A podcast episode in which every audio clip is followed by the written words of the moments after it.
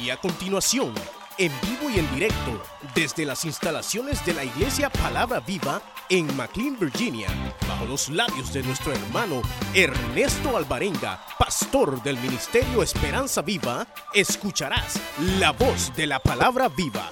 que descendía del cielo con la llave del abismo y una gran cadena en la mano. Y prendió al dragón, la serpiente antigua, que es el diablo y Satanás, y lo ató por mil años. Y lo arrojó al abismo y lo encerró. Y puso sus sellos sobre él para que no engañase más a las naciones hasta que fuesen cumplidos mil años. Y después de esto debe de ser desatado por un poco de tiempo. Y vi tronos y se sentaron sobre ellos los que recibieron facultad de juzgar. Y vi las almas de los decapitados por causa del testimonio de Jesús y por la palabra de Dios, los que no habían adorado a la bestia ni a su imagen y que no recibieron la marca en sus frentes ni en sus manos y vivieron y reinaron con Cristo mil años. Pero los otros muertos no volvieron a vivir hasta que se cumplieron los mil años. Esta es la primera resurrección. Bienaventurado y santo el que tiene parte en la primera resurrección.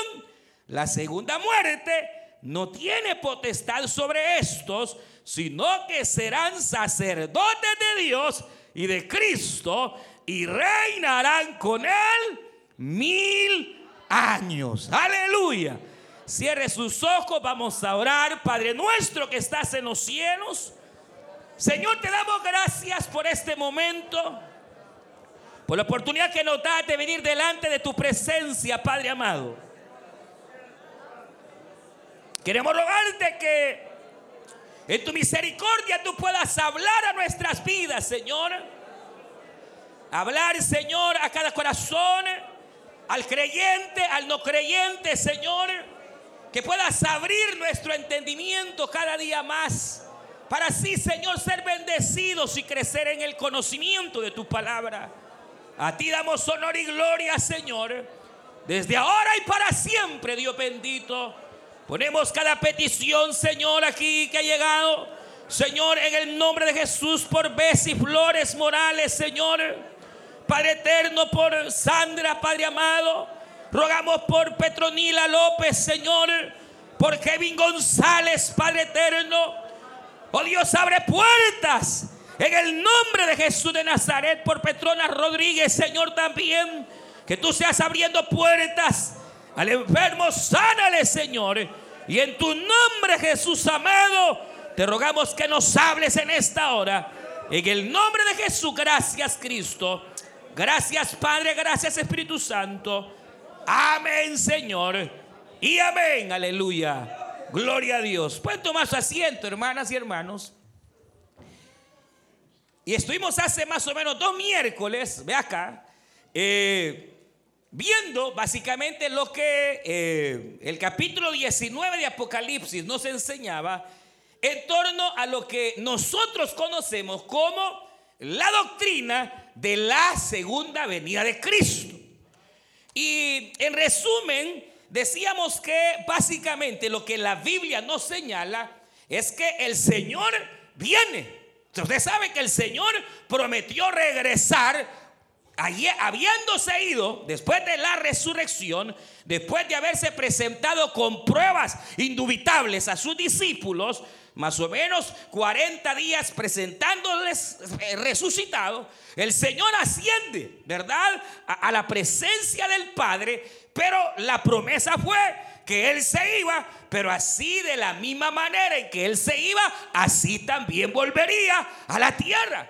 Y eso es lo que la iglesia eh, ya casi dos mil años ha estado esperando, hermanos, que el Señor vuelva. Ahora, en torno a su venida, eh, decíamos que las escrituras nos reflejan básicamente dos eventos que son diferenciables.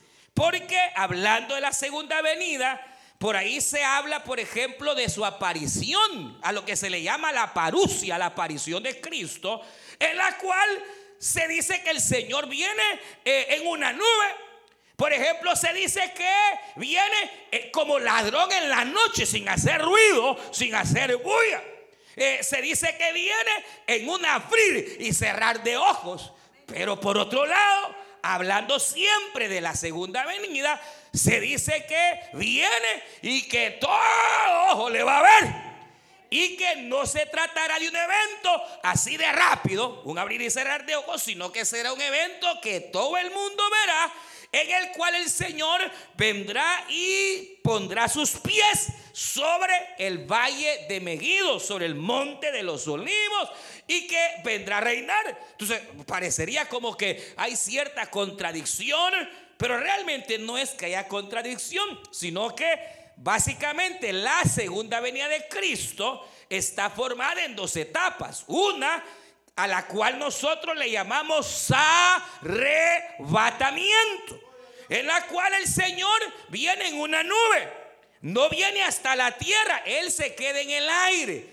Y conforme dice Pablo en su epístola a los tesalonicenses, el Señor sonará una trompeta, la cual despertará a todos aquellos que ya murieron en Cristo y todos los creyentes que estén preparados se irán. Y entonces ese evento será instantáneo, será en un momento, en un abrir y cerrar de ojos, así como usted pispilea y así, así será. De repente muchas personas literalmente desaparecieron de la tierra las tumbas de muchas personas se abrirán. Aleluya. Y en un instante, en un hermano momento así, desapareceremos de esta tierra. El Señor nos esperará en el aire. Aleluya. Y entonces nos llevará al cielo. Él no viene a la tierra, sino que eh, eh, eh, en esa dimensión donde Él nos recibirá, nos pasará a la dimensión celestial. ¿A quiénes? A todos los cristianos que estén vivos y preparados y a todos aquellos creyentes que ya murieron. Entonces, a esto se le llama el arrebatamiento, porque el Señor no hace bulla. Él no se va a saber cuándo es ese día. Puede ser hoy, puede ser mañana, puede ser en cualquier momento. Es eminente. Por eso se llama arrebatamiento. La palabra en sí, como rapto, no aparece en la Biblia, pero sí aparece la palabra arpazo, que, significa tomado, así, jalado, como que usted diga, me arpazo, me, jalaste. Entonces, el Señor sí dijo, capítulo 14 de San Juan, dijo estas palabras, no se turbe vuestro corazón, creéis en Dios, también creed en mí. En la casa de mi padre muchas moradas hay. Si no fuera así, yo ya les hubiera dicho, pero yo me voy. Pero cuando venga, os tomaré. Ese es arpazo. Os raptaré para que donde yo estoy, ustedes también estén. Fue la primera promesa en torno a que Él vendría, pero no a quedarse aquí a la tierra, sino que Él vendría para que la iglesia, los discípulos, estemos con Él. Entonces, la palabra que Cristo usó es arpazo. Entonces, esa es la palabra que significa arrebatamiento, ¿verdad? ¿Quién lo habló? Cristo. Después que lo enseñó el apóstol Pablo en su epístola a los tesalonicenses, porque en abrir y cerrar de ojos al sonar de la trompeta seremos arrebatados. Entonces sí hay un rapto, hermanos. Antes que venga el día malo de Jehová, el Señor quitará de la tierra a su pueblo y es una promesa. Ahora, la segunda venida es diferente en el sentido que el Señor ya no viene en una nube, viene en un caballo no viene en un platillo volador. La Biblia dice caballo. Y caballo es caballo. Entonces, porque hay diciendo que viene en un platillo y que no, no, no, no, dice que es un caballo, ¿verdad? Eh, este viene en un caballo y además viene con sus santos. Aleluya. Pudiera referirse a los ángeles o a nosotros que ya nos fuimos con él y que hoy regresamos. ¿Verdad? Y entonces la segunda venida, sí, hermano, será sonante. Toda la gente sabrá que Él viene, porque antes de su venida el príncipe de este mundo, terrenalmente hablando, que sería en este caso el anticristo, preparará todos los ejércitos de la tierra para pelear la gran batalla a la cual se le llama la batalla del Armagedón. Todas las naciones, hermanos, eh, se posarán porque el anticristo ha poseído Jerusalén y el Señor viene a tomar Jerusalén y a tomar el mundo entero. Y entonces lo que la señala es que Él viene, se sabrá que Él ha venido. Todo ojo le verá. Los que lo traspasaron lo verá. Así como el relámpago sale de oriente a occidente y se ve, así será la venida del Hijo del Hombre todo ojo le verá. Entonces es diferente porque el Señor no se queda en el aire. Él viene, viene hasta la tierra para, hermanos, pelear contra el anticristo. Aunque realmente no es que vaya, vaya en sí a pelear, porque él va a venir, va a dar una palabra, porque dice aquí lo que leíamos, que él viene con el espíritu de su boca, con una espada, y no es una espada literal, es su palabra. Él al venir hará lo que no hizo esta vez. Una palabra va a dar y se acabó todo, hermano. El diablo hermanos, eh, el anticristo, el falso profeta y todo su ejército será aplastado de una vez. Con una sola palabra que dé el Hijo de Dios. ¿Por qué razón? Porque hoy no viene en relación al pecado, no viene así eh, eh, en, su, en su estado de, de, humildad de humildad, de humildad en su estado, ¿verdad? En su naturaleza corporal, sí vendrá corporalmente, pero en su estado eh, de gloria. Recuerden que una cosa es Cristo viniendo en carne y otra cosa es Cristo resucitado. O sea, son, obviamente eh, es el mismo Cristo, pero totalmente glorificado. Recuerde eso, ¿verdad? entonces viene Él ya no, ¿verdad? Así, humildito, viene como lo que Él es. Por eso dice el capítulo que leíamos anteriormente, que Él en sus muslos tiene eh, un, ¿qué? una banda, si usted puede llamarle, así como esas bandas que se ponen y dice aquí presidente, ministro, no sé qué, pero él dirá, la banda de él dirá, rey de reyes y señor de los señores, rey de reyes y señor de los señores. ¿Por qué razón? Porque no viene a jugar. Él viene a juzgar la tierra. Entonces viene a poner las cosas en su lugar. Él viene a poner orden en este mundo. Y vendrá a gobernar como se debe de gobernar. Entonces, ¿qué, es lo que ocurre? Que el Señor viene como rey, ya no en relación al pecado, aquel niñito eh, humilde, no, no, no, vendrá con poder y con gran gloria para establecer su reino milenial. Nosotros como iglesia cristiana creemos, hermanos, en la doctrina del reino milenial. Va, mire, eh, viene el rapto, siete años de gran tribulación.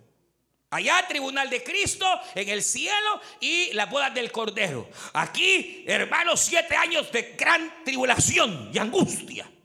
La tierra entregada al diablo, el diablo haciendo lo que quiere en la tierra, los mores de la tierra muriendo bajo los juicios divinos.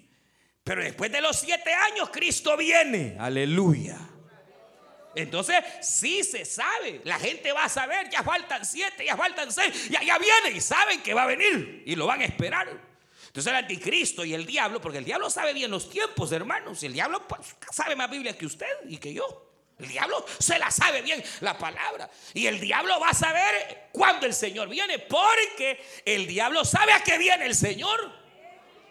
él viene para hacer tres cosas. Mire, él viene para, número uno, establecer su gobierno terrenal.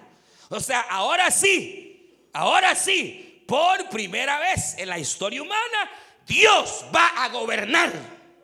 No espiritualmente, corporalmente. Cristo en su persona.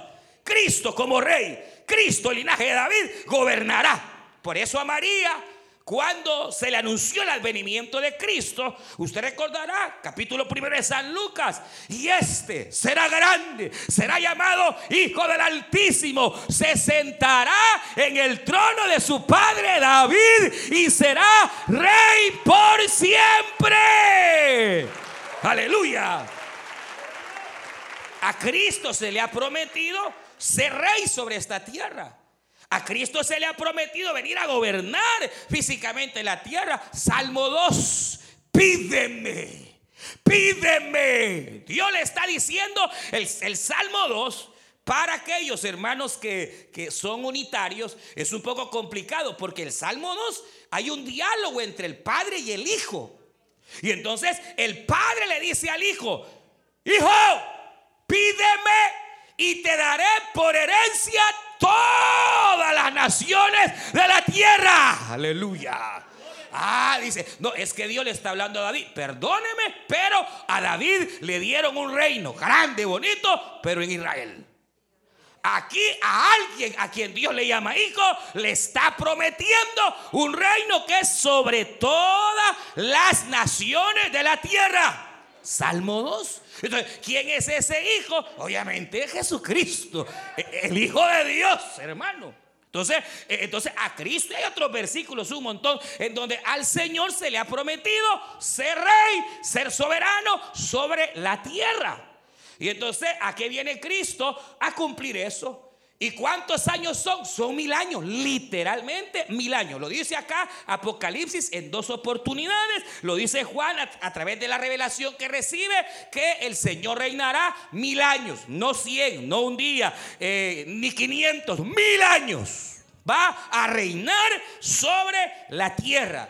Segundo, el Señor vendrá, hermanos, para juzgar aunque ya fue juzgado, para en alguna manera eh, condenar, si se pudiera llamar así, a Satanás.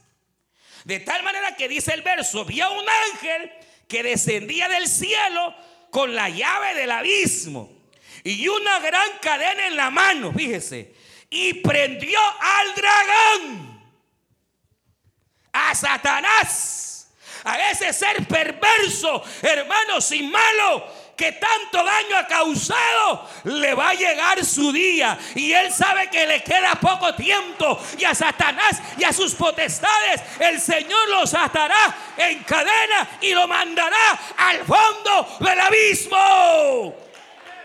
El diablo sabe que le queda poco tiempo. Hermanos, el Señor viene a atar a Satanás y el abismo, que es el abismo son pozos, hermano, o, fosos, o no, pozos. Eh, que se encuentran en el centro de la tierra. No sabemos dónde está, lo único que sabemos es que sí existen. Ya vimos en algunos capítulos anteriores cómo en esos abismos ahorita hay demonios que están eh, eh, encarcelados y que son tan malos que Dios en su misericordia los tiene presos, los tiene cautivos. Por ejemplo, apareció aquel Apolión. ¿Se acuerda? Que este Apolión y otros demonios que están atados en el abismo serán sueltos en la gran tribulación. No es que, es que eh, para el que se quede en la gran tribulación va a ser terrible, hermano. Si ahorita hay principados y potestades que tienen loco a la gente, cuando se dé la gran tribulación, ese desatar de demonios será terrible, será mucho más terrible. Pero, oiga bien esto, el Señor viene a reinar, aleluya. Él viene a gobernar, aleluya. Y lo primero que hace es atar a Satanás y todos sus demonios y entonces atarlo al abismo por mil años. Entonces, ¿qué nos demuestra esto? Mire, nos demuestra eh, en primer lugar el poder y la autoridad que tiene Jesucristo sobre su adversario. Mayor es el que está con nosotros, hermanos, que el que está fuera de nosotros. Una, una realidad. Otra realidad es que esto a mí me enseña que el creyente verdadero nunca puede ser endemoniado. Porque donde Cristo reina, no puede reinar el diablo. No se puede, no puede estar compartiendo el mismo templo Belial y Cristo. Es imposible. Cuando Cristo vino por primera vez, eh, el príncipe de este mundo era Satanás. Y el Señor lo reconoció. Eh, eh, el mismo diablo le dijo, ah, si me adoras, todos estos reinos te daré. Y Cristo no le dijo, no, no puedes, no, le dijo. Señor, sencillamente le dijo, Satanás escrito está, solo al Señor tu Dios adorarás y a Él le servirás. Cristo no le dijo, todo esto es mío. Y no, nada, callado el Señor, humilde, ¿verdad? Ah, pero ahora sí viene a recuperar lo que es de Él. Recuerde que la tierra le pertenecía a Adán. Adán era el rey de esta tierra. Y Eva la reina. Pero como Adán pecó, entonces los gobiernos se le cedieron a Satanás y desde entonces él es el príncipe, hermano. Si en alguna manera lo que ocurre es que Dios lo refrena. Ahora, Dios es soberano. O sea, Dios es soberano en el sentido de que nada ocurre si no es con algún propósito del Señor en donde Él o actúa o permite. Y entonces, por justicia, porque Dios es justo, y como el diablo engañó a Eva y los, y, los hizo pecar, entonces por justicia el diablo hereda la tierra. Y entonces hasta, hasta hoy el diablo siempre ha estado manoseando la creación de Dios, siempre ha estado manoseando y Dios lo ha permitido. Pero a Satanás se le acabó el juego. Porque llega el día en donde el que es el verdadero Señor y dueño va a recuperar lo que le pertenece. Bendito sea el nombre de Dios. Y Satanás, el falso, el usurpador, será atado. Entonces, estando Cristo como rey, no puede haber otro. Si igual es el creyente. Si Cristo muere en su corazón, no puede haber el diablo. O sea, un verdadero creyente nunca puede ser endemoniado. Puede ser eh, perturbado, puede ser eh, hermano este, tentado, puede ser, sí, pero, pero nunca endemoniado, jamás. Porque su templo le pertenece a Cristo. Entonces, viene Cristo y reina y el diablo se tiene que ir. Aleluya. Ah, no es que eh, eh, eh, era buen cristiano, pero como cayó en pecado, entonces Cristo se va. No se va. Porque la Biblia me dice en el libro de los Efesios, capítulo 1 y capítulo 2, que usted como cristiano, si es verdadero cristiano, ha sido sellado con la presencia del Espíritu Santo. Entonces, el Espíritu Santo no se puede ir si es un sello. No se puede. Puede caer en tristeza ¿Puede el Espíritu Santo a causa de un creyente que está en pecado entristecerse? ¿Puede caer el Espíritu Santo, hermanos, e-, en alguna manera en un estado de inhabilitación por el pecado? Pero hasta, hasta ahí está la soberanía, obviamente, del Señor. Pero nunca el Espíritu Santo irse. Porque Él es el sello. Por eso le dan palabra de sello. Ahora, no, no se le vaya a olvidar también que lo que puede ocurrir en una persona que dice que es cristiana, pero está y vive en pecado constantemente, sencillamente es que nunca nació de nuevo. O sea, de eso no, no se preocupe, porque una persona que constantemente eh, dice que es cristiana, pero constantemente está en alguna situación pecaminosa, sencillamente lo que necesita es nacer de nuevo y tener un encuentro personal con Jesucristo esa es otra cosa. Esa es otra cosa, hermanos, ¿verdad? Pero si un verdadero cristiano se descuidó y tuvo algún momento y, viene el Señor, eh, lo lleva al arrepentimiento y restauración. Ahora, pero si es deporte, mi hermano, mm, mejor habría que examinarse qué es uno. Porque a mí la Biblia me dice que el que es hijo de Dios no practica el pecado. Se fueron. Entonces vuelva. La, cuestión es, hermano, que no se puede, ¿verdad? O, mora Cristo o mora el diablo. Y una vez morando Cristo, el diablo se va. Entonces, como Cristo viene a reinar, el diablo se tiene que ir. Y lo ata. Ahora, ¿qué muestra esto? Mire, muestra, oiga, y esto es bien terrible, porque si Jesús va a reinar y va a gobernar, y lo va a hacer de tal manera como lo vamos a ver más adelante, mire, es necesario que el diablo no esté. O sea, ¿qué nos enseña? El diablo es malo, hermano. O sea, al diablo no hay que subestimarlo, hermano. Ese no amaga. O sea, él tiene al mundo como está. Satanás entupece la mente de los hombres. Hermano, el diablo con sus demonios eh, causan enajenación en las personas. Uno no se puede ignorar su maldad, su malicia. No, no se puede ignorar su influencia sobre las mentes y los corazones de las personas. Porque para que haya paz verdadera en la tierra hay que quitarlo. O sea que no es fregado, hermano. O sea, la influencia que él ejerce aún en la iglesia es terrible. Uno no puede subestimar, no se puede tener de menos. Hay que saber que tenemos un enemigo tremendo, terrible, pero también saber que mayor es el que está con nosotros. Él nos guarda, el Señor nos guarda, nos protege, que el que está fuera, hermanos, de nosotros. Entonces, y tercero, el milenio es para que Cristo venga a gobernar. Segundo, para atar al diablo y todos sus demonios. Y tercero, viene para, le guste alguno no, a restaurar a Israel, hermano. O sea, Dios viene a cumplir todas sus promesas que hizo con Israel. Porque Dios, aunque a veces se tarda, siempre cumple, hermano. Dios siempre a su tiempo cumplirá, a su tiempo si él ha hablado, no mentirá.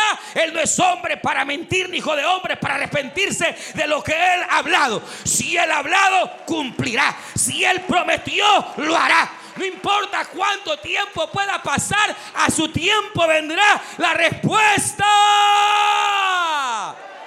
Y a Israel se le ha prometido ser restaurada, hermano. A Israel se le ha prometido que va a volver a ser nación tremenda sobre las naciones de la tierra. A Israel se le ha, se, le ha, se le ha, eh, se le ha prometido que una vez más será restaurada, levantada, adornada. Será Israel levantada entre todas las naciones. Que todos los judíos volverán de toda la faz de la tierra y se alegrarán en su tierra. Y allá en su tierra alabarán y reconocerán a su verdadero Mesías, hermano. Ahorita Israel está caído. Pero llegará el momento en que Israel va a ser restaurado y levantado. Entonces, Dios viene, Cristo, para enseñarle al hombre cómo se gobierna. Viene para, hermanos, eh, atar al diablo y viene para restaurar a Israel y cumplir su promesa con su pueblo terrenal. Y usted no se sienta celoso. No, no. Dios ama a Israel, hermano. ¿Verdad? Aunque ahorita nos ama más a nosotros. Aleluya. Sí, sí, sí. Por eso es que hay que orar por Israel, hermano. Pero ore también por su país.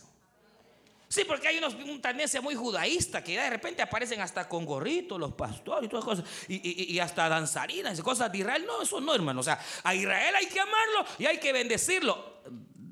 Hasta ahí. Hasta ahí. Pero que ya querer meter los judíos en la iglesia, eso no va. Esa fue la lucha que el apóstol Pablo sostuvo toda su vida de no, hermano, judaizar la iglesia. Y hoy eh, eh, se ha judaizado. Pero tampoco vamos a tener un espíritu contra Israel. No, no, no. Benditos sean los que te bendigan, dice. Aleluya. ¿Verdad? Pero hasta ahí. Porque ahorita, ¿quién es eh, eh, el pueblo del Señor somos nosotros. Ellos son los que tienen envidia ahorita de nosotros.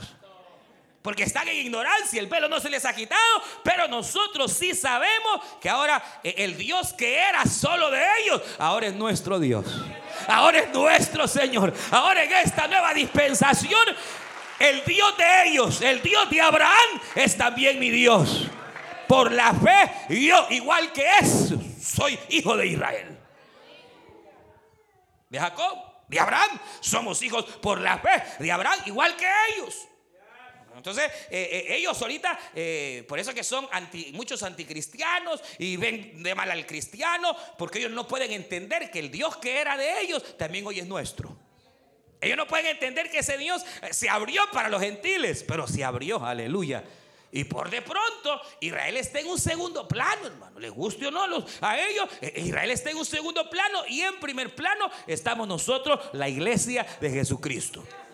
Pero en el reino milenial Israel será restaurada, se volverá otra vez eh, el avivamiento hacia Israel. Y entonces, hermanos, ahí se cumplirá, obviamente, toda promesa que Dios hizo a Israel. Ahora, en torno, hermanos, a esto del milenio, eh, ha habido por lo menos tres, tres, posiciones que durante toda la historia de la iglesia se ha tenido. para algunos, por ejemplo, llegaron a pensar que realmente no es que vaya a haber un milenio, sino que desde el momento en que el Señor comenzó a salvar a las personas, el Señor comenzó a establecer su reino milenial. De tal manera que para muchos, eh, en las épocas pasadas sobre todo, y una buena época eh, de muchos siglos en las cuales se enseñó así, el reino milenial se cumple en nuestros corazones. A esto se le llama el amileniarismo, es decir, a es sin milenio. Es decir, que según ellos, la Biblia no habla de mil años literal, sino que habla de la obra de Cristo en nuestros corazones. Entonces, eh, esa ha sido una posición. No, miren, no hay milenio. Eh, realmente lo que ocurre es que las promesas que se hablan del milenio son en cada cristiano, en cada creyente. Y por ahí, pues, hermanos, este, eh, así, se, así por mucho tiempo se enseñó. Y que obviamente después, mucho tiempo después, vendría el Señor. Pero para ellos, ya el Señor ya ha venido porque en alguna manera cada cristiano representa a Cristo. Ahora, obviamente, esa no es una posición muy bíblica, usted lo. Ahora, en parte sí y en parte no. Ahora, ¿por qué en parte sí? Porque obviamente, hermano, fíjese que las condiciones que se darán en el milenio, muchas de ellas se deberían de dar en nuestros corazones. Porque ¿cuál es la idea de Cristo reinando? ¿Cuál es la idea de Cristo reinar? Muchas, ya las vamos a ver. Pero la idea es que esas o, algunas de esas características de Cristo reinando en la tierra se deberían de dar si Cristo reina en su corazón y en el mío. Por decirles algo, eh, para no confundirlo, el reinado de Cristo será pacífico, pacífico, es decir, en el sentido que habrá paz. El Señor no va a permitir la guerra. Cualquier bandido que se levante o cualquier bandida a querer hacer guerra o, o una división, ¡pau! El Señor lo va a matar de una vez. Vaya. Eh, eh, eh, sí, el Señor, hermanos, cualquiera que venga y entre en disensión y en pleito, de un solo quedará muerto. No permitirá el Señor el pecado. No habrá pecado porque el que peca se va a morir en el momento. Aleluya. Ahora, pero, pero refiriéndonos al mileniarismo, en parte es cierto que si Cristo reina en su corazón, usted debería tener paz. Cuando un cristiano no tiene paz, hay algo por ahí. Hay algo por ahí. ¿Que es cristiano? Sí. Ahora, que Cristo esté gobernando totalmente su vida, no. Algún área no le ha entregado, fregado. Por decirles algo. Por ejemplo, Zacarías, ¿cuántos versículos Zacarías 14 habla que, en el reino milenial el Señor establecerá felicidad y que será de gozo perpetuo durante mil años habrá felicidad? Eh, un cristiano en cuyo corazón reina Cristo es gozoso. Sí. Sea, el gozo. Y el gozo no se refiere a estarse riendo todo el tiempo. No, ¿verdad? El gozo es sencillamente la paz y la seguridad en todo momento que estamos en las manos del Señor. Venga lo que venga, hermano, venga la situación, tenemos paz para con Dios. Y nos sentimos seguros. ¿Verdad? Eh, eh, y, que obviamente, eh, por, eso, ¿verdad? Y hay mucho, ¿verdad? Pero la idea es que en parte, sí, la idea es que si Cristo gobierna nuestros corazones, tienen que darse esos frutos. ¿verdad? Pero en cuanto a lo que no es correcto, es a que literalmente, aquí en la Biblia se habla de mil años literales. Literales. No habla de mil años, hermanos, espirituales. Habla literalmente mil años. Y la palabra que se utiliza es dos veces la misma palabra que hace énfasis a un periodo exactamente de mil años. Entonces no es, no es espiritual, es literal. Lo otro es que si así fuera como creen los amileniaristas, entonces Satanás ya no andaría fregando.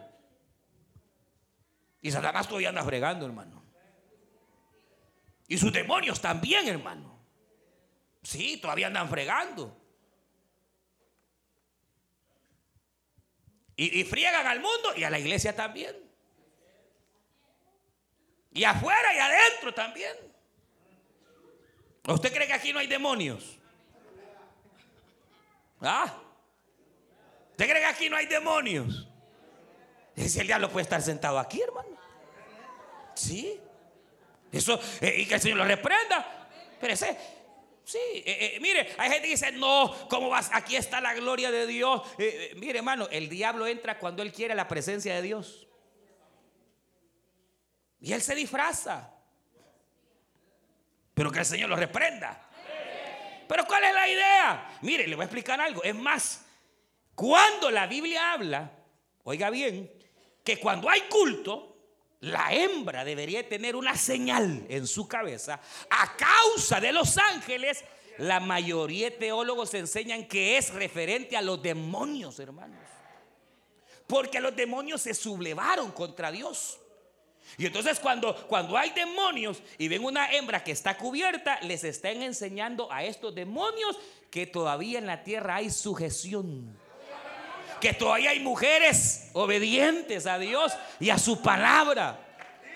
Sí, que no de verdad, solo la Biblia sí dice, hermanos, que la hembrita a causa de su esposito, debe, debe, y, la que es soltera a causa de su padre, y si no tiene papá, pues a causa del papá espiritual, pero debe de tener señal, una señal, una cubiertita, ¿verdad? Que cuando ora y profetiza nada más.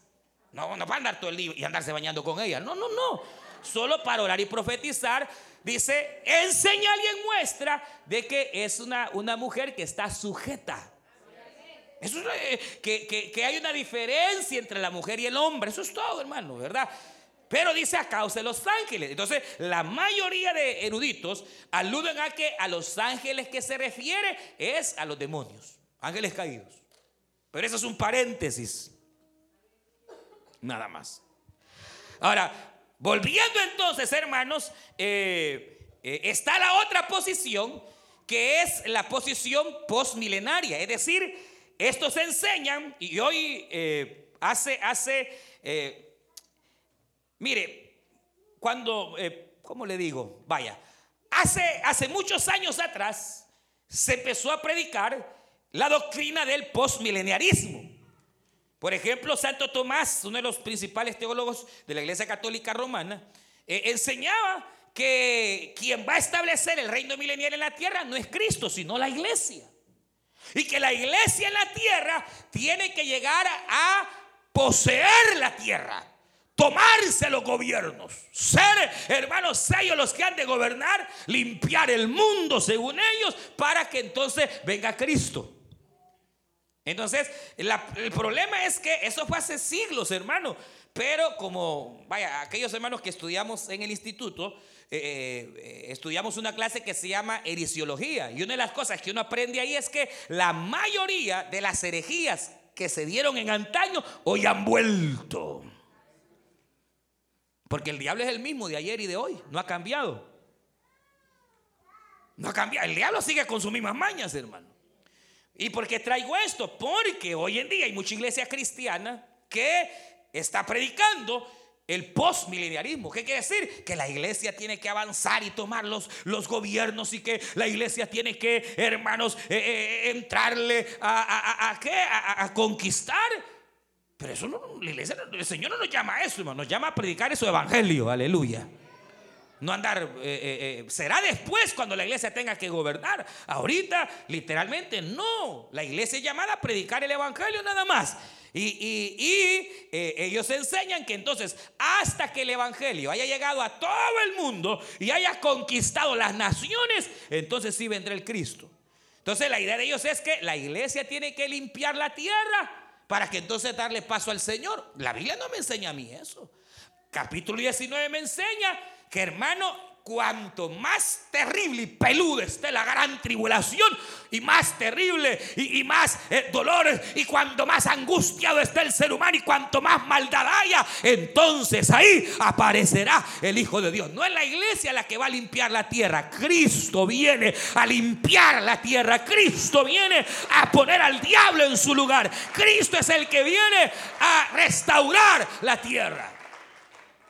Entonces, ¿cuál es la mejor posición? Es la posición que nosotros tenemos que se llama premilenaria. Es decir, ¿qué significa pre? Es antes de. Premilenial significa que Jesús viene antes del milenio. ¿Qué es lo que aquí dice la Biblia? Viene Jesús en caballo, se asienta y capítulo 20. Y entonces vi a un ángel que ató al diablo y dice, y prendió al dragón, la serpiente, y lo ató por mil años. Y lo arrojó al abismo y lo encerró y puso sus sellos sobre él para que ya no engañe más. Fíjese, hasta que sean cumplidos los mil años. Y vi tronos y se sentaron sobre ellos los que recibieron facultad de juzgar. Y vi las almas de los decapitados por causa del testimonio de Jesús y por la palabra de Dios. Los que no habían adorado a la bestia ni a su imagen y que no recibieron la marca en sus frentes. Y entonces vivieron y reinaron con Cristo mil años. Pero los otros muertos no volvieron a vivir hasta que se cumplan los mil años. Entonces, eh, los que creemos en el premileniarismo, creemos que Cristo viene, se lleva a su iglesia, entonces viene después de siete años literalmente a la tierra a establecer. Y después que Él venga, ahí sí se abre el periodo de mil años, hermanos, en el cual lo que ocurrirá es que Cristo viene a atar al diablo. Cristo viene a restaurar a Israel. Cristo viene a enseñarle a los hombres cómo de verdad se gobierna y a tomar el derecho que a él le corresponde como Dios. Y aún pudiéramos, hermanos, ¿verdad? En alguna manera añadir que lo que el Señor eh, hará en torno a esto es precisamente también el poder... Eh, eh, sí, eh, mostrarle, ¿verdad? Eh, a, los hombres cómo reinar en justicia, en equidad y establecerlo exactamente en su reino tal y como, y como debe, debe de ser. Pero igual viene para que ocurra lo que se conoce como la primera resurrección.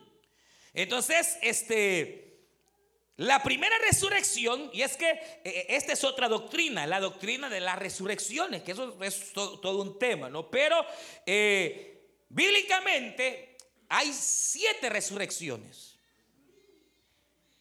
Y que todas en conjunto forman la primera resurrección. Y entonces, ¿quiénes son? ¿Quiénes forman la primera resurrección? La primera resurrección la forma la iglesia. Amén. Los que murieron en Cristo y que cuando resucitaron. ¿Cuándo resucitaron los que murieron en Cristo? Cuando suene la trompeta, muy bien. Entonces luego vienen eh, después, viene eh, lo que, esas son obviamente eh, lo que se conoce como la, la primera resurrección es la de Cristo. Luego aparece otra que se llama la primera, las primicias que le encontramos en Mateo para, para para causa de estudio. Luego viene la tercera, que es la de los santos muertos y que han resucitado la iglesia. Y después viene, cuando el Señor venga en su segunda venida, se dará la resurrección, mire, de todos los santos del Antiguo Testamento, no los cristianos, no los evangélicos, sino todos aquellos justos que murieron eh, antes de que Cristo viniera a morir a la cruz del Calvario. Para que entendamos, pudiera ser que el último de ellos haya sido Juan el Bautista, que perteneció a la generación del Antiguo Testamento, creyó en el Señor, pero murió antes de que Cristo viniera a la cruz del Calvario. Entonces, para que entendamos, desde Juan el Bautista hasta Enoch, Noé, bueno, Noé, eh, Enoch se fue con el Señor, pero pongámosle Noé, Abraham, Isaac, Jacob, Moisés, eh, Josué y todos los hombres y las mujeres justas del Antiguo Testamento resucitarán. ¿Estamos? Y van a entrar al reino milenial. Pero además también resucitarán todos aquellos que en la gran tribulación murieron porque creyeron en el Evangelio de Cristo. Que se quedaron porque no estaban preparados, pero creyeron. Y van a tener que dar su vida para ser salvos. Van a resucitar. Y todos los judíos que igualmente creyeron en el periodo de gran tribulación, ahí se van a levantar. Todos ellos se llaman la primera resurrección. Cristo el primero en resucitar. Las primicias, que esa es otra cuestión que ni la menciono porque nos vamos a confundir más de lo que ya está. Eh, tercero, todos los cristianos que creyeron, ¿quién sería el primero de ellos? El primer cristiano que murió creyendo, ¿quién fue? ¿Quién fue? El ladrón de la cruz. Exactamente. Desde el ladrón en la cruz que murió creyendo hasta el último que sea salvo antes que la trompeta suene. ¿Verdad? Eh, eh, o, los muertos, desde el ladrón en la cruz hasta el último que, que murió antes de que la trompeta suene, se van a levantar. Esa es la tercera. ¿Cuándo? Cuando la trompeta suene. Cuando Cristo venga y ponga su pie sobre la tierra, se van a levantar otros grupos. Todos los santos del Antiguo Testamento. Desde, desde Abel, vaya, hasta Juan el Bautista. ¿Hoy sí eh, entendemos? ¿Verdad? Pero además de ellos se van a levantar todos los que creyeron en la gran tribulación. ¿Estamos? Y todos ellos serán salvos y entrarán al reino milenial. Ahora, después de mil años, viene la segunda resurrección. Pero la segunda resurrección, nadie va a ser salvo, nadie. En la segunda resurrección, ahí estarán todititos, desde Caín, el primer asesino, hasta el último que muera en el reino milenial por pecador. Niños y grandes jovencitas y jovencitos, viejos y viejas que rechazaron el Evangelio, hermanos, y que ahora yacen en el infierno.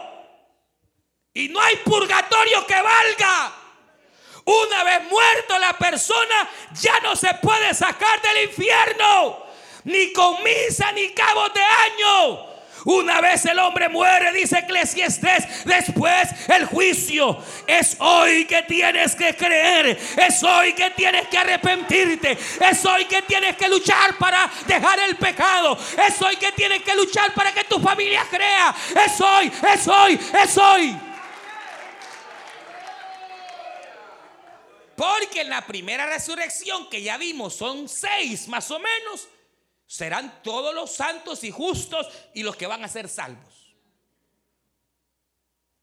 Ahora, la segunda resurrección es después del milenio. Y ahí todo el que resucitará, porque van a resucitar, serán todos los impíos y pecadores que no creyeron.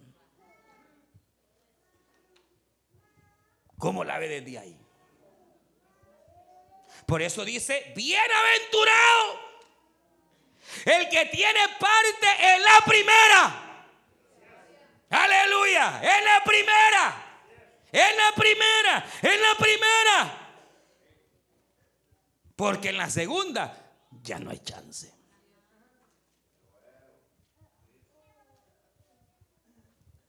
Vamos a cerrar nuestros ojos, hermanos. El tiempo nos avanzó. Usted escuchó el mensaje restaurador de Jesucristo desde las instalaciones de la iglesia Palabra Viva en McLean, Virginia. Si este mensaje ha sido de bendición para su vida y necesita oración, contáctenos al teléfono 571-633-0469. 571-633-0469. Que Dios le bendiga.